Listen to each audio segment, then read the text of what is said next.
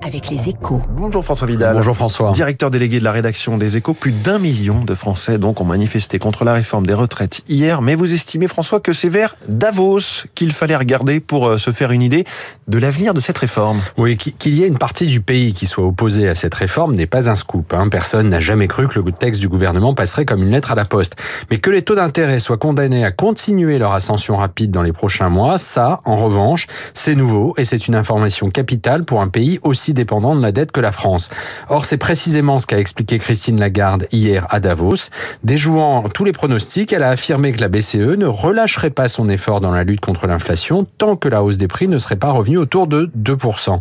Pour mémoire, elle s'établissait à fin décembre en léger recul à 9,2% sur un an. En clair, le temps va se gâter pour les acteurs économiques les plus endettés de la zone euro. Et donc pour la France, euh, dont la dette représente 3 000 milliards et 113% du PIB. Oui, en fait, pour nous, cela veut dire deux choses. La première, c'est que nous allons devoir consacrer une part encore plus importante de notre richesse au remboursement de la dette. Hein.